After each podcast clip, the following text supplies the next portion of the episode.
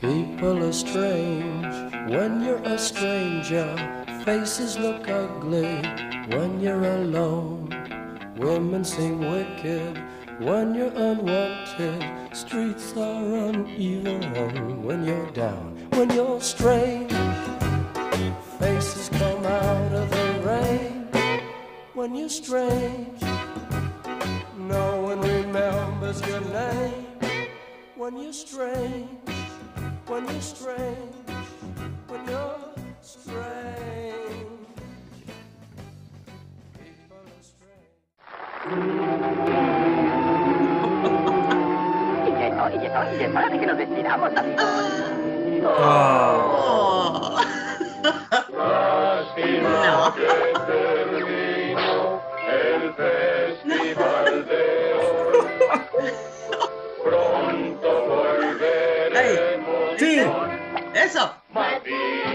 Vamos. Ahí está. Ahí voy yo, ahí voy yo. No. Igual. Ahí. Lástima, lástima que termina el festival, el Festilam.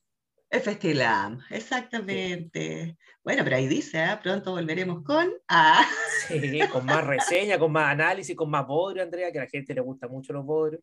sí, pues. Pero, Sí, claro que sí. pero hay que descansar, Andrea. Hay que También descansar. es cierto. Es abuso tenerte tanto encerrado en ese galpón. No, mira, yo ya me acostumbré. Incluso tenía hasta unas mascotas, ¿ah? Tenía mascotas, tenía de todo, una, un qué sé yo, una su cucaracha, ah, su A- termita amigo, también me vino. amigo imaginario. Amigo imaginario, claro que sí, pues, claro, claro que sí. Sí, estaba ya habituada, acostumbrada. Le tomé hasta cariño, Eduardo. Al galpón, sí, que- sí, lo tenía sí. encachado, ¿eh? Lo tenía encachado. Se ve bien de aquí. Ah, de ahí Harto donde estás tú. libro, sí. Sí, claro que sí, pues, muy buenos libros. No, y Pero- bien, ya estaba acostumbrada a estar frío ya, Eduardo. ¿ah? Pero lo vamos a mantener igual, Andrea, hasta la próxima Ya. temporada, porque están las negociaciones muy avanzadas para que la Andrea se mantenga en este programa. Eh, está, co- está cobrando caro, sí, ¿eh? Sí, pues bueno, de algo vivir, pues, Eduardo. Sí, Sí, ya es dejé hacer todo lo que estaba haciendo y estoy dedicada solamente a esto, estos escenarios ahí. No, pero Siempre, el, el nivel alcanzado en esta temporada ha sido increíble, así que hay que mantener a la, a la tía Andrea. Así que, Andrea, eh, esperemos que sigas. Si es que quiere tiempo, a lo mejor no quiere la Andrea. No, sí quiero, Eduardo, sí quiero. Ah, Porque ya, ya habían dicho que se iba a la Cosa Nostra, a otros podcasts. no, no, pues yo siempre fiel, pues, fiel, Ah, fiel a, a los orígenes. Ah, muy bien, así que no, de todas Bien, maneras. Última semana, última semana Eso. de Leyendo a Martillazos, tercera temporada. ¿Cuántas horas y análisis ya en estos más de dos años, Andrea? Increíble. chuta. Y claro fíjate que estamos muy contentos porque hemos superado la barrera de las 100.000 reproducciones Toma, ahí tení, fíjate, nunca, nunca lo pensaste, en Eduardo. Spotify. En Spotify solamente, ¿ah? Ya Bien podemos ahí. hablar de 100.342 reproducciones, Andrea. Impresionante. Oye, mira la paciencia de la gente. De nuestra familia numerosa. Pucha que tenemos familia nosotros. Oye, sí, claro que sí, agradecidos, ah, agradecidos de todos los que nos han aguantado, nos han escuchado, se han reído, se han enojado y todo lo que De viene todo. asociado a este podcast. Pues claro que sí, pues esa es la gracia, esa es la idea. Así que súper agradecido, muy bien, bien, Y bien. te ahí. tengo el top 10 de países lameros. Ay, quiero saber eso. Por favor, vamos. Número 10, A ver. Costa Rica. Eh, Muy bien. 9, excelente. Uruguay. Toma, ahí tení. Saluda al negro Atila. Eso gracias al Negro Atila. Eso gracias al Negro. Todo gracias al negro Atila que está ahí dándole, reproducir, reproducir. 8, A todos los Estados. Unidos. Bien, Mira. bien ahí, ¿eh? 7, Ecuador. Mira, Mira. bien. 6, Perú. Ahí tenés, toma. ¿Viste? 5, Bien ahí. Colombia. Ahí está, eso. 4, España. Mira. Mira, bien, muy 3, bien. Argentina. Toma, ahí está, po. Y- Excelente. Segundo lugar, México. Mira, Y primer lugar, Chile, Andrea. por mira. supuesto, claro que sí. Y pues todos los amigos, la familia, los conocimos, todos ahí. Dele que dele Y escuchando. como siempre, muy. Andrea, traigo el ranking de los países donde hay una reproducción. Lánzate esa cifra, Una quiero saber ese reproducción. nombre. ¿ah? Lanza tú los nombres ahí. Bien. Hay gente que escuchó algún episodio y no le gustó otro más. Que ahí no. No, Claro, no entendió nada. a lo supuesto. mejor. No, sí, Mira. puede ser también. Eh, ahí tenemos a Indonesia, No, Serbia, Lituania, Eslovaquia, Andorra, Argelia, Marruecos. Grecia, Malaya. Yo pensé que en Grecia iba a tener más reproducciones. ¿eh? po, Atenas del Mar ahí, ¿qué No pasa analizo a ningún griego más. No, a ni uno, voy a cortar, cortar Y con eh, eso. Angola. Mira, Mira. qué bonito. Una reproducción. Mira, Oye, pero igual, eh, bien ahí, pues Se- excelente. esa gracia. 60 países, Andrea. Mira, 60 países fantástico. con más o menos reproducciones, pero estamos en todas partes, Andrea. Impresionante el efecto. LAM. Que. Andrea está llena de proyectos. Llena de proyectos y con ni un billete para financiar. Con ya no nada, sabemos. Eduardo, no tenemos nada. Ya no sabemos qué hacer. La gente eh, viene a Marrete, ya no coopera con nada. Así una que no nos queda otra, Andrea, que en estudioscader.com colocar eh, anuncios publicitarios. Así que mm, por, Mira, por lo menos, por lo menos denle un clic al anuncio. Ya, ya que no. por lo menos hagamos Sí, clic ahí como para que entre alguna monedita, mira que nos dan vuelta y nos caen las puras pelusas, las migas, ¿ah? de los bolsillos de la ropa que andamos trayendo. Así que claro, recordemos que, ahí, que pues. Estudios Cadenarios tiene hijos. Está la caída de Ícaro, que se viene el viernes el análisis. la sí, gran para episodio, tremendo para cerrar, ¿ah? lo Se mejor. viene ah, en, en el horno, Andrea, la Oh, estética de los sí. siniestros. Qué Ya bonito vimos- está eso. Está bonito, lo vimos diagramado hoy día, está. Sí, lo está vemos muy avanzado. lindo. Ay, sí, qué bueno, qué maravilla. Fabuloso, pues, Eduardo, muy te bien. tengo una primicia, Andrea. Quiero Tengo una saber. primicia en este saber. episodio, esta semana Bien, final de, de la. Nos vamos a lanzar, a lanzar, digo, con algunas eh, ediciones propias. Mira, Sí. bien, Eduardo. Vamos a hablar- Ahora de editorial Estudios Cadenarios. Toma, ahí tenés, po. Ah, excelente. Nos aburrimos de regalar la plata. Nos aburrimos de perseguir gente. Claro que sí. Oye, que bien, Eduardo, ahí, excelente, ah, gran mérito para el jefe, sobre todo, que se mueve siempre ahí buscando alternativas e iniciativas, ¿ya? Para darle vuelo alto a este proyecto que estuve Ah, algo hay que hacer para entretenerse. Bien, po, muy bien, Oye, Eduardo. y, y quien va a inaugurar esta seguidilla de publicaciones digitales, que esperamos, si todo sale bien, que estén disponibles en Amazon, Andrea. Ahí la pueden leer en sus tabletas digitales, en los Kindle, en, en el celular, en cualquier todo, parte, en todas Claro que partes. sí, pues fabuloso. Eh, ah, y va a inaugurar eh, algo que está en, en carpeta hace tiempo, ¿ah? una Sí, reseña pues. o reunión de eh, Leyendo a Martillazos, las reseñas, ¿no es cierto? Eso, Eh, y esta primera obra sería de las dos primeras temporadas. perfecto, muy Eh, bien, muy bien. Se va a llamar Leyendo a Martillazos, filosofando bajo el puente. Ah, muy bien. Excelente, Eh, está muy mira, entretenido eso, primicia, muy primicia. Va con A mucho ver. humor e ironía la obra, Andrea. Por supuesto que sí, como Eh, siempre. hay un prólogo muy interesante, hay una introducción que Ujú. se denomina La historia secreta de Lam. Toma, ahí está Ahí por el se va a origen. Ah, contar cómo nace. Hay gente que no sabe cómo nació esta- este proyecto, No, es muy llamativo. claro que Eh, no, y es- después hay varios capítulos los cuales se van eh, relacionando varias obras de la primera y la segunda temporada. El Muy primer punto dice eh, Abrazando la sombra. Eh, dos, Asco en el espejo. Hay varias anécdotas ahí que, que, que Sí, hablando pues. en esa temporada. Eh, tercera, baila de espaldita de guatita a gatiburones. Cuatro, feos y condicionados. Y cinco, el flagelo de los bodrios. Hay un capítulo final, Andrea, que define Dedicado. Lo que Mira. es un bodrio en exclusiva Oh, para que la gente lo entienda bien y devele estas malditas obras que están eh, tan- Extraordinario. ¿ah? Oye, gran Ah, producción. Oye, Muy sí, eh, esto está en pañales, está, está, está ahí. Claro, claro, pero, pero viene, viene. Y viene. eh, para los más cagüineros, Andrea, hay un epílogo donde se cuenta qué pasó con Jorge. Porque Si no tengo nada que ver ahí atrás transparente, Eduardo, no epílogo tengo nada que que lo ver. escribió la Andrea. Oh, mentira, mentira, eso no es cierto, no me metan a mí en No, problemas pero de pareja. Se cuenta toda la verdad ahí, Andrea, en ese epílogo. Así Mira que tú. Invitadas, invitados a adquirir el libro, lo vamos a estar anunciando en todas nuestras redes sociales, Andrea. Así que como ve, hay mucho, mucho proyecto. Estudioscalendarios.com sigue, sigue embalado, ¿no es cierto?, en este periodo de receso de, del AM. ¿ah? Así que Bien ahí, perfecto, fabuloso, muy, muy hartas bien. novedades, Andrea, hartas novedades para escuchar tu último análisis ¡Ah! de la temporada. Extraordinario, bueno, vamos con eso. Pues, ¿O Eduardo, trajiste, me vamos imagino, algo liviano para, para amenizar esta semana? Uy, una, una cosita poca te traje. No, pues Eduardo, para cerrar había que hacerlo con cuática, ¿ah?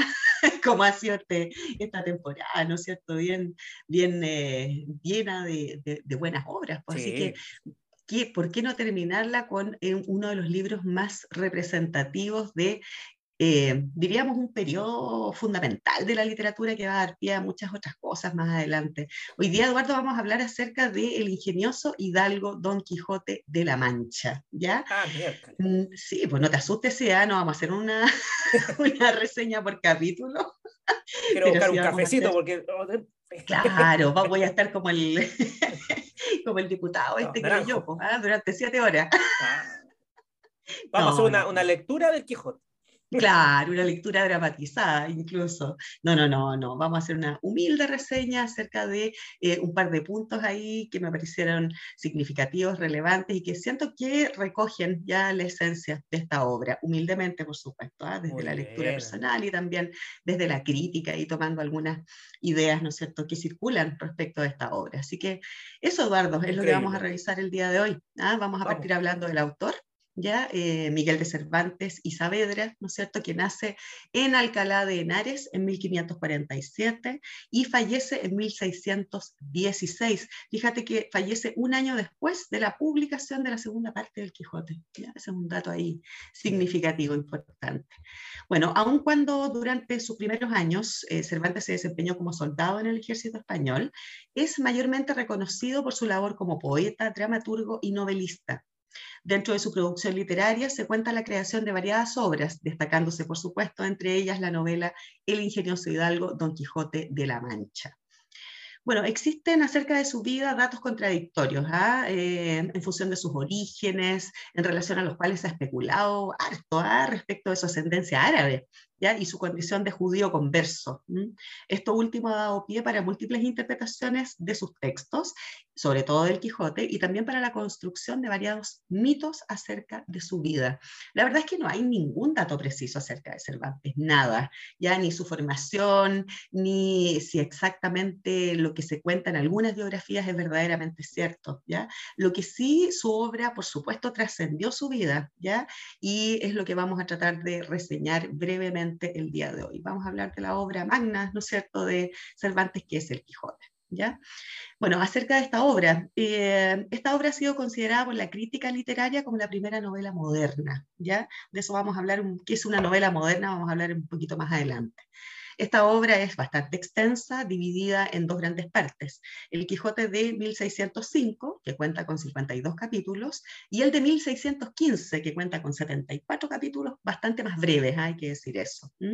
Contando además con una versión apócrifa, fíjate, ya lo que no se vio en el Quijote, una cosa así, ¿ah? eso es una versión apócrifa, escrita presumiblemente por un señor eh, Alonso Fernández de Avellaneda, en 1614, que algunos mal hablados por ahí dicen que sería el mismo Cervantes, ¿ya? O sea, tampoco hay precisión acerca de eh, esa versión apócrifa del libro, ¿ya? Oye, Andrea, Bueno, ¿mm? ¿sí? y cuando se lee o se leía el Quijote, por ejemplo, antes en los colegios, ¿qué, qué parte se leían?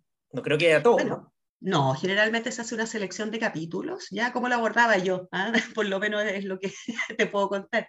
Se hacía una selección de capítulos, los más significativos, los más relevantes, y eh, también se pasaban así como contenidos, ¿no es cierto? Como cómic. técnicas, que, claro, no, no, pues Eduardo, estaba hablando de las versiones serias del Quijote, Ah, pues no esas sí. cuestiones que han aparecido después, el Quijote más niño, el Quijote más guagua, ¿no es cierto? No, esas cuestiones no, esas cuestiones no, pues Eduardo. ¿ya? Y se hacía en general un análisis en función de las técnicas que aplica Cervantes, que son muchísimas, ¿ya? Eh, pero es una selección, Claro. habitualmente poquitos capítulos nomás, porque la verdad es que si no es para matarle el gusto por la lectura a cualquiera, sobre todo por lo extenso, ¿ya? Y además que se necesitan varias cosas para poder entender y valorar el Quijote, ¿ya? Se necesitan muchas lecturas anteriores y qué sé yo, porque uno de los recursos, que es de los que vamos a hablar hoy día, es la intertextualidad Entonces, por eso la mayoría de la gente no entiende muy bien el Quijote y no le encuentra mucho chiste, ¿ah? porque hay que haberse leído previamente todas las obras que Cervantes cita en el texto eh, para poder, ¿no es cierto?, entender eh, cuáles son los chistes, cuál es la gracia de la obra. Pues, ¿ya? Entonces, mm. requiere un proceso ahí de lectura bastante más acabado que solamente hacer leer tres o cuatro capítulos de la obra. Es lo que pasa acá también, pues, para entender bien la dinámica del sí, pues. que todas las temporadas, todos los episodios anteriores. Tal cual, pues, así es nomás. Pues bueno, el libro, el libro va a ayudar en eso. ¿eh? Mira, claro que sí, pues, claro que sí, porque va a dar un contexto también a toda esta locura y este delirio. esta esquizofrenia. y, y, la gente se va a dar cuenta que aquí nos centramos un poco. ¿ah? Sí, sí, en esta última temporada nos gobernamos. Te gobernaste tú sobre todo, Eduardo, porque estás ahí ya muy, muy en el límite. Andáis en el límite, claro que sí. Eso. Bueno, continuando con el Quijote. Bueno, lo que te decía, el Quijote congrega dentro de sí una variada gama de recursos literarios, ya que convierten esta obra en una de los textos maestros ya de todos los tiempos, ya esto último debido a que no se registran en la literatura, cáchate esto, obras en las que se despliegue tal cantidad de técnicas, las cuales han sido empleadas a su vez por grandes autores de todos los tiempos y que se siguen usando para la producción de obras literarias en la actualidad. O sea, como que en realidad, si nosotros nos ponemos a pensar bien, bien con un ojo crítico, la verdad es que después del Quijote, nada nuevo bajo el sol, Eduardo, ¿ah? en literatura, eh, más allá de, de, lo que hayan querido proponer los vanguardistas, ¿no es cierto?, los post-vanguardistas, incluso los postmodernos, nada, todo lo había hecho Cervantes con anterioridad, ¿ya? Como para nombrarte algunas técnicas que aparecen en el Quijote, el desdoblamiento del narrador, la polifonía, la heteroglosia, la técnica de la narración fragmentada. Cáchate esa cuestión, Eduardo, eso se usa en los relatos postmodernos, ¿ya? Eh, y ya Cervantes lo estaba pensando en el 1615, en la segunda parte sobre todo aparece mucho el tema de la narración fragmentada. Incluso técnicas cinematográficas, Eduardo, estamos pensando en un libro del siglo XVII, el congelamiento de la narración, ¿verdad? Y un montón de otras técnicas más que hacen de esta obra una obra monumental. ¿ya? Así que ahí valorar bastante la obra desde esa perspectiva, desde lo técnico. Ahora, el argumento, como la mayoría de la gente sabe, bueno, esta novela trata de las aventuras y desventuras de Alonso Quijano, ¿ya? que también es llamado en algunos momentos por el narrador Quijada, Quizada, tampoco hay precisión. ¿ah? Eso es intencional, ¿ah? el no precisar quién es efectivamente este personaje. Bueno, este Alonso Quijano es un empobrecido hidalgo de avanzada edad, cuya afición por las novelas de caballería lo hará obsesionarse con la idea de vivir como los protagonistas de estos libros. Para lo anterior, reclutará a uno de sus vecinos, Sancho Panza, al cual convencerá a punta de engañosas promesas para salir en busca de aventuras siguiendo las fantasiosas coordenadas de las novelas que tanto le apasionaban. ¿Ya? De eso se trata en síntesis, sumamente breve, ¿no es cierto? El Quijote. Toda la novela, tanto el Quijote de 1605 y el 1615, es un relato sistemático de aventuras de estos dos personajes que parten, ¿no es cierto?, a raíz de eh, la obsesión, en realidad, de este Alonso Quijano, que era un hombre común, bastante pobretón, ¿no es cierto?, ya medio viejujo también, que un día, eh, inspirado por estas novelas de caballería que le gustaba tanto leer, decide lanzarse al mundo a vivir como un caballero medieval, en circunstancias que la Edad Media había terminado hace 200 años. Entonces, de ahí la primera como cosa media paradójica y extraña, ¿no es cierto?, en el Quijote, tratar de vivir eh, como si estuviéramos desfasados 200 años en el tiempo, ¿ya? Esa es como la, la línea de la obra, ¿ya? Ahora, el análisis que vamos a hacer hoy día, tal como te comentaba al principio, estará centrado en la utilización de dos recursos literarios en particular que Cervantes emplea ya en este texto. Eh, uno es la intertextualidad y el otro es la carnavalización. Este es un recurso del que hablamos ¿ah? en un episodio anterior y lo vamos a retomar ahora. Bueno, estos dos recursos pueden reconocerse como motivos o ejes estructuradores de este extenso relato. O sea, todo el Quijote gira en torno a la intertextualidad y la carnavalización. Entonces, desde ahí vamos a hacer este humilde, humilde análisis, ¿ya? Bueno, partimos definiendo un poco lo que es la intertextualidad, como para quienes nos escuchan eh, se sitúen ¿verdad? y entiendan un poco de qué se trata este análisis. Bueno, la intertextualidad debe entenderse como la relación que un texto establece con otros escritos mediante procedimientos variados. Es una suerte de relación dialógica entre textos que generalmente pertenecen a una misma cultura. En esta obra, en el Quijote, la intertextualidad es la que dará sentido y razón de ser al carácter paródico que la distingue, pues toda la novela estará cruzada por alusiones a personajes, historias, acontecimientos y situaciones que son posibles de reconocer en otras obras de la cultura literaria española de la Edad Media y el Renacimiento. ¿ya? ¿Qué hace Cervantes aquí? ¿ya? Cervantes toma las obras que existían en el periodo ¿no es cierto? en que él vivió y también en tiempos ¿no es cierto? anteriores, pensando sobre todo en la Edad Media, y eh, inserta episodios de esas novelas dentro ya del Quijote. Por lo tanto, por eso te decía yo al principio que es súper necesario tener ahí eh, una cantidad de lectura más o menos considerable para poder entender los chistes, porque finalmente la parodia del Quijote como recurso no se entiende si uno no ha leído esas obras, ¿ya? Entonces, ¿qué es lo que hace Cervantes acá? Va a tomar características de los tipos de novela existentes en su época, desplegándolas a lo largo del Quijote, logrando de este modo generar por parte del lector instruido, porque este libro es para lectores instruidos y conocedores de la literatura, eh, la identificación de relatos conocidos que serán presentados a lo largo de la novela con la intención de satirizar el canon y descristalizarlo. O sea, Cervantes, ¿qué hace? Como te decía, toma estos textos fundacionales sumamente importante, estoy pensando en Lazarillo de Tormes, en La Celestina, ¿no es cierto?, en el mismo poema del Cid, ¿verdad?, etcétera, e insertarlos dentro de la obra, pequeños episodios, incluso personajes, y satirizarlos, ¿ya? Eh, de modo tal de ridiculizar el canon existente en su época, ¿ya? O sea, aquí ya se ve una intención que claramente es crítica, que es contracultural y que también es muy propia del periodo en que fue escrita la obra. No nos olvidemos que esta obra pertenece al barroco, y el barroco es la época de oro de la literatura justamente por este principio crítico, ¿no es cierto?, que de alguna manera cruza todas las obras creadas dentro de este momento histórico. Eh, bueno, el otro recurso que aparece es la carnavalización. ¿ya? Este concepto es un concepto relativamente nuevo, ya Cervantes no sabía que estaba carnavalizando, ¿ya? es un concepto acuñado por Mikhail Bakhtin, ¿no es cierto? un teórico y crítico literario ruso del siglo XX, quien postula eh, que la idea o imagen del carnaval en la literatura implica una inversión de los valores establecidos y de cualquier estructura existente, lo que funcionaría como una especie de poder liberador del que se impregna la obra literaria para subvertir el orden que articula la realidad. Y ahí se cruza carnavalización e intertextualidad, porque eh, al momento de tomar los textos existentes de Cervantes en el Quijote insertar a los personajes, las historias, los relatos, eh, para satirizarlos, él pretende justamente carnavalizar, o sea, subvertir el orden eh, de estos textos y presentarlos desde una visión crítica, irónica, satírica, ¿no es cierto? Y bastante contracultural, ¿ya? Para Bastín, ya que es el crítico que acuña el término, la carnavalización posibilita el desmantelamiento del mundo, ya que es un poco lo que hace Cervantes, ¿ya?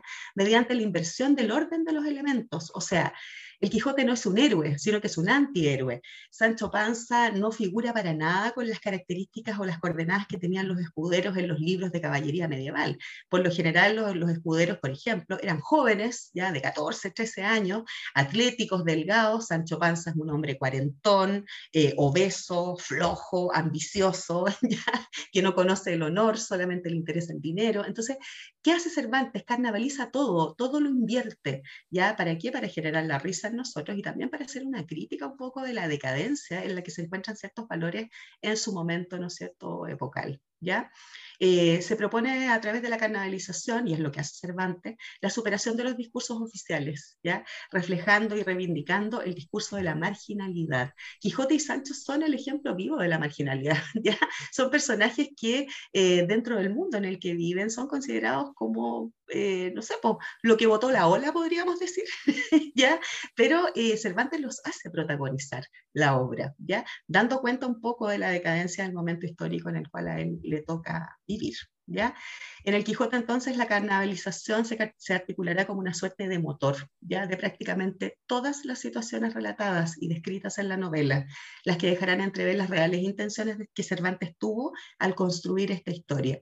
Que fueron hacer énfasis sobre todo en la condición engañosa de un mundo de apariencias, donde se invierten la mayoría de los códigos establecidos desde la tradición para dar paso a un universo caótico y delirante, a través del cual Quijote y Sancho se abren camino, cayendo en cuenta en el desenlace de esta novela de que la locura no estaba precisamente en sus deseos personales ni en sus acciones, sino más bien en el mundo exterior. ¿Ya? Eh, y aquí me permito contar solamente una anécdota del libro. Esto último queda súper reflejado en una parte en la cual todo un pueblo se pone de acuerdo para engañar al Quijote y Sancho respecto a una determinada situación. Entonces, ¿qué nos quiere decir Cervantes con eso? A la larga, los locos, ¿quiénes eran? ¿Eran Quijote? Eran Sancho en absoluto. Los locos eran todos los habitantes de un pueblo que se pusieron de acuerdo para reírse de estos dos personajes patéticos, ¿no es cierto?, que tenían un propósito. Y lo más terrible de todo es que al final Quijote y Sancho se dan cuenta de que los locos son los otros y no ellos, ¿ya? Entonces por ahí va un poco la, la línea ya de Cervantes acá. Ahora, ¿sí? Yo creo que, que es precursor buena parte de todas las, de las cosas que nos dijiste, ¿no es cierto? Los, los tecnicismos, todas esas eh, herramientas literarias, eh, también como el, el, decaimiento de, como, de los grandes ideales, ¿no? Por supuesto. Eh, desde el punto de vista, por ejemplo, de la metafísica, que es una crítica que, no sé si tan contemporánea, pero, pero por época similar a, la que, a lo que vimos de David Hume, ¿te acuerdas? Que en el marco de este empirismo y criticar todo el aspecto más metafísico o abstracto o, o, de cuestiones que van más allá, ¿no es cierto?, de la, de la experiencia, ¿no? Así eh, y pareciera que el Quijote trataba de, de, soñar con esas cosas, ¿no? O creerlas como sí, claro. reales, ¿no? Sí, claro. Eh, sí. De hecho, hay una, una, escena ahí del Quijote cuando queman los libros, ¿no? Sí, claro. Célebre, capítulo 6, Eduardo, de la eh, primera parte. Y, Claro que sí. y fíjate que David Hume, hay una anécdota que también él llamaba a quemar los libros de metafísica, ¿no? Porque no sirven para nada, ¿no? Claro que Eh, sí, más, que, más que para construir castillos en el aire un poco. ¿no? Nada más que eso, nada más que eso, exactamente. Ahora, eh, en relación a lo mismo, al idealismo del que tanto se habla respecto del Quijote, aquí vamos a tratar de como darle una otra vuelta, porque también es a, a partir de la reflexión, ¿no es cierto? Bueno, la importancia, tal como decías tú, el Quijote es la base y referente de toda la literatura posterior, sí o sí, ¿ya? Eh, por otro lado, su originalidad y la capacidad creativa de Cervantes da pie a un legado incuantificable de recursos y técnicas literarias, ¿ya?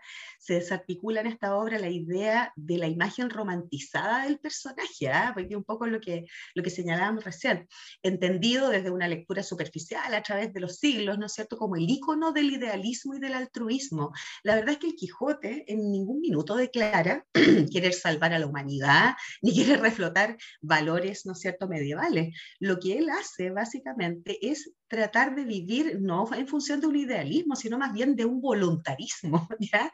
Él se le pone y se le mete en la cabeza que quiere vivir igual que los caballeros de las novelas que a él le gustaba leer, pero eh, su afán altruista no está declarado en ninguna parte. Esas son eh, interpretaciones que se le han ido dando al libro desde miradas bastante como ligeras, ¿no es cierto?, a través del tiempo y se le ha mostrado como este ícono romantizado, ¿no es cierto?, de aquel hombre que sueña con un ideal de mundo. La verdad es que el Quijote quería vivir en la suya, eso quería, ya quería hacer del mundo una aventura personal, ya, pero en ningún caso salvar a la humanidad. Pero, ¿ya? pero se puede ser, se puede ser idealista, yo creo que corresponde más a eso el egoísmo, ¿no? En el fondo, Sí, claro. eh, claro quien que adhiere a un, a un ideal, ya sea político, religioso, no lo hace necesariamente por una falta altruista, sino de salvación personal o de goce. Exactamente. Claro, particular. y yo creo que, y yo creo que en ese, se- el, el Quijote va por esa segunda línea, ¿no es cierto? Esta idea de eh, vivir en la suya, como te decía recién, y hacer realidad este sueño, ¿no es cierto?, que él tiene de parecerse ¿ah? a estos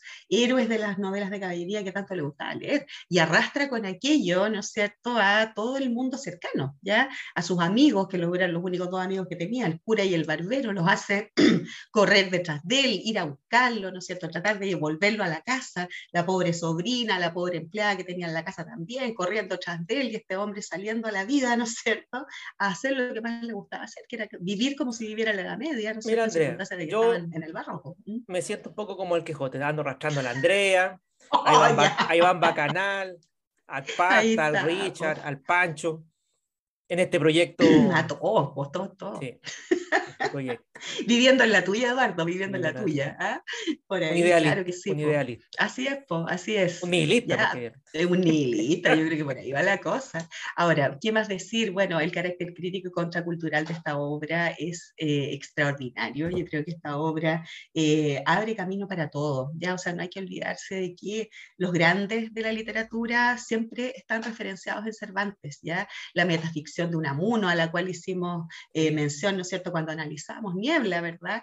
Eh, y una serie de otros autores importantísimos en la literatura se han agarrado, ¿no es cierto?, de lo que Cervantes hizo particularmente en esta obra y han desplegado, ¿no es cierto?, su talento a partir de estas técnicas que Cervantes yo creo que no tuvo ni idea, ¿ya?, que creó y que solamente salieron de su mente fecunda, creativa, delirante, ¿no es cierto?, y con un afán claramente súper crítico respecto de la realidad de su momento histórico. Así que nada, pues Eduardo, valorar esta obra, tomarle el peso, entender cuál es el sentido y también por qué tanto, tanto bombo con el Quijote. O sea, al final el Quijote es la base ya de la literatura, no solamente del siglo XX, sino que también me atrevería a decir incluso de estas dos primeras décadas del siglo XXI. Así que igual ahí es un tremendo, tremendo texto, una obra que tiene significados, pero infinitos, ¿ya?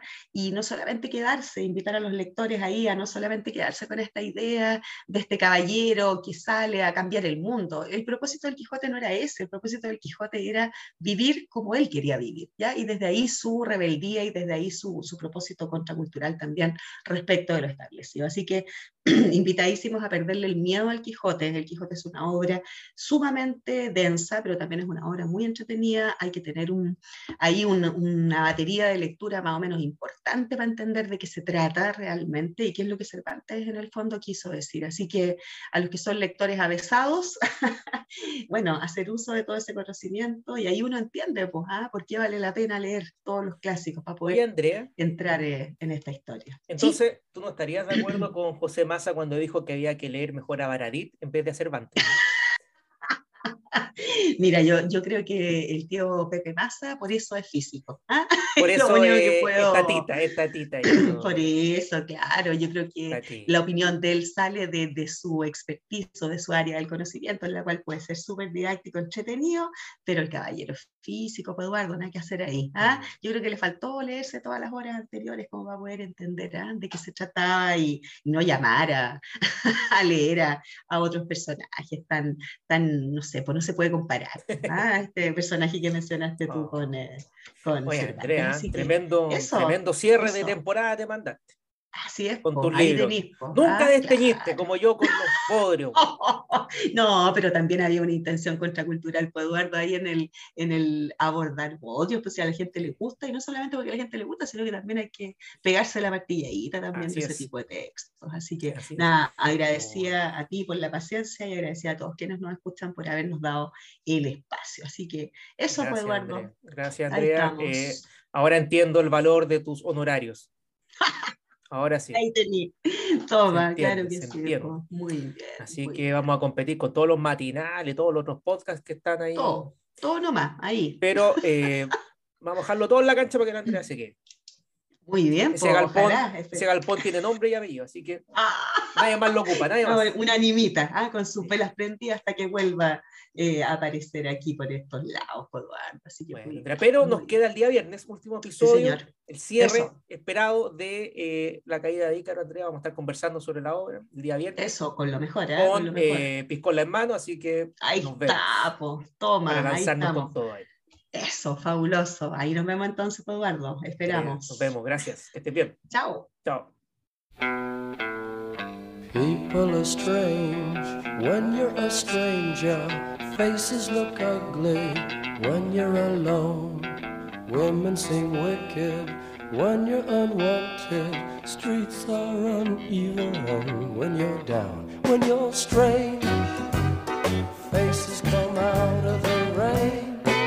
When you're strange, no one remembers your name. When you're strange, when you're strange when you're strange.